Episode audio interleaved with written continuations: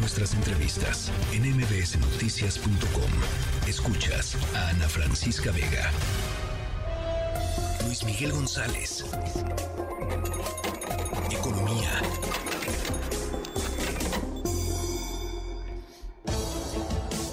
Luis Miguel González, la huelga en Audi. ¿Cómo estás? Ana Francisca Vega, muy bien. ¿Y tú? Bien. La huelga en Audi. A ver. ¿Hola? Sí, sí, te escuchamos, te escuchamos. Eh, hay dos maneras de ver la, la huelga y creo que las dos tienen, tienen su punto. Uno es, la huelga importa por sí misma. Sí. Se trata de la primera huelga automotriz en el sexenio, no de la industria automotriz, sino de las plantas. Hay que recordar que la industria automotriz incluye armadoras, pero también empresas de autopartes. Sí. De armadoras no ha habido hasta este momento una huelga en el sexenio. En el estado de Puebla, la última huelga que hubo fue de Volkswagen en 2009. Sí, ya. Ya. Entonces, es noticia porque de alguna manera es, eh, es un hecho relativamente raro. Es noticia por el impacto que tiene. Estamos hablando en primera instancia de una planta que tiene ocho años trabajando en México, 4.500 trabajadores, produce aproximadamente 750 coches diarios.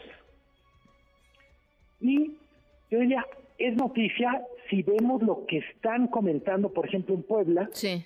porque hay un impacto entre proveedores de la planta. Claro. De otra manera, además de los trabajadores directamente involucrados, hay otros 20 mil empleos indirectos que se ponen en pausa.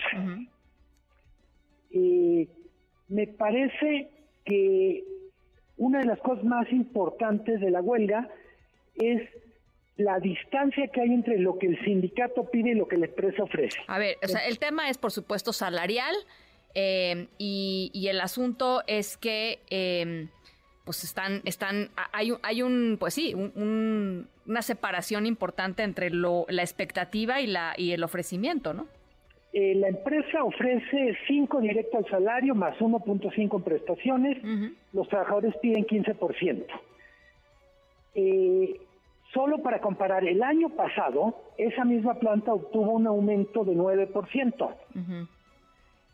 Y mucho de lo que está en juego es el contexto que cada quien plantea. La empresa dice, la situación está difícil, la planta fabrica estas camionetas Q5, la mayoría son de exportación, dicen, el mercado está muy complicado, eh, entonces no, digamos, no hay condiciones para, para otorgar esto, si eso significa además mantener tres turnos trabajando. De parte del sindicato, me imagino que parte de lo que hay en mente es, bueno, evidentemente la, la empresa es solvente, estamos hablando de una de las mayores automotrices del mundo. Está el tema, que ya lo habíamos comentado también, el efecto faro del el salario mínimo. Si el salario mínimo subió 20%, parece muy poca cosa 6.5. Sí. Bueno, 5 más 1.5. Seis- se- 6.5, ¿no? O sea, o sea 5 directo, 1.5 con prestaciones.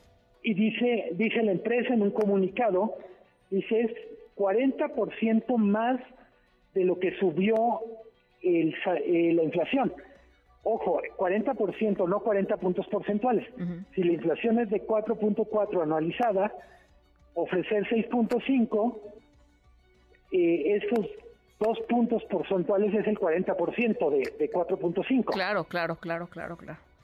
Eh, Eh, sí. Para mí el tema es súper relevante porque en buena medida nos da una idea, y lo hemos comentado mucho Ana Francisca, vamos a tener en los próximos años que hay, digamos, el equilibrio fuerza se cargó más hacia los trabajadores después de muchos años que la fuerza está en las empresas.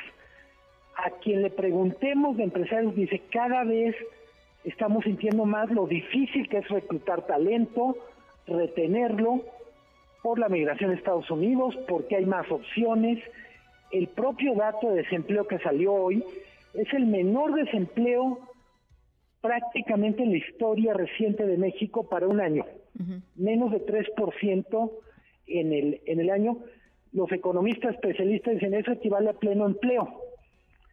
Entonces, es un mercado laboral que se volvió, yo diría, afortunadamente muy duro, eh, muy complicado para conseguir trabajadores de calidad y eso genera presión hacia el alza de los salarios. ¿Cuánto puede dar una empresa? ¿Cuánto deben recibir los trabajadores?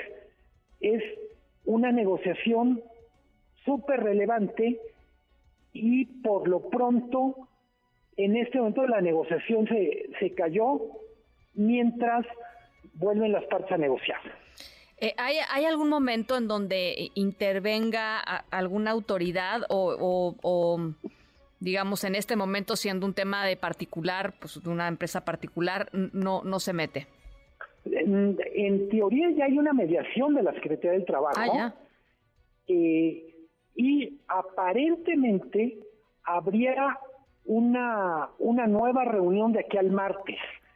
Se dice lo que propondría o lo que trata de hacer la autoridad laboral es conciliar. ¿Qué cambió con la legislación, con la nueva legislación laboral? Cualquier acuerdo que esté previsto tiene que ser aprobado por los trabajadores en la asamblea. No basta con que el líder o los líderes sindicales se pongan de acuerdo con la empresa. Claro, claro. Eh, me parece que es parte de, de esta cosa que estamos aprendiendo a conocer, que es la democracia sindical. Oye, y que, perdón, qué bueno que lo dices y qué bueno que lo estamos conociendo, este Luis Miguel, ¿no? La verdad. Absolutamente. Yo por eso decía, el tema me parece muy interesante y va más allá de, de la negociación específica de Audi con su sindicato, porque nos habla de un nuevo, yo diría, de un nuevo mundo del trabajo, sí. que insisto, es nueva ley, afortunadamente eh, se da en un contexto donde la economía está generando mucho empleo y las empresas están teniendo que competir por talento. Eh, pues muy interesante. las dos partes se acusan un poquito de insensibilidad, ¿no? el sindicato, creo, según las crónicas, dicen, somos trabajadores, no somos limosneros, denos lo que valemos, ¿no? Sí. Pero de parte de la empresa es, oigan, entiendan que el mercado está complicado, que además es cierto. Otra de las noticias del año es cómo los autos chinos le están comiendo el mandado a todos los autos del mundo. Sí, oye, pero es que además, perdón que lo diga, ya no me voy a meter en, terrenos de autos y más, el siguiente programa aquí de MBS Noticias, pero qué impacto eh, la cantidad de nuevas marcas que uno ve en la calle circulando. Absolutamente. Que nunca habías visto y dices, sí, ahora sé de dónde salió. Bueno, pues sí, ahí está, ¿no? Este... Sin invadir el terreno de los compañeros, la próxima semana te prometo que hablamos del tema. Órale, me gusta.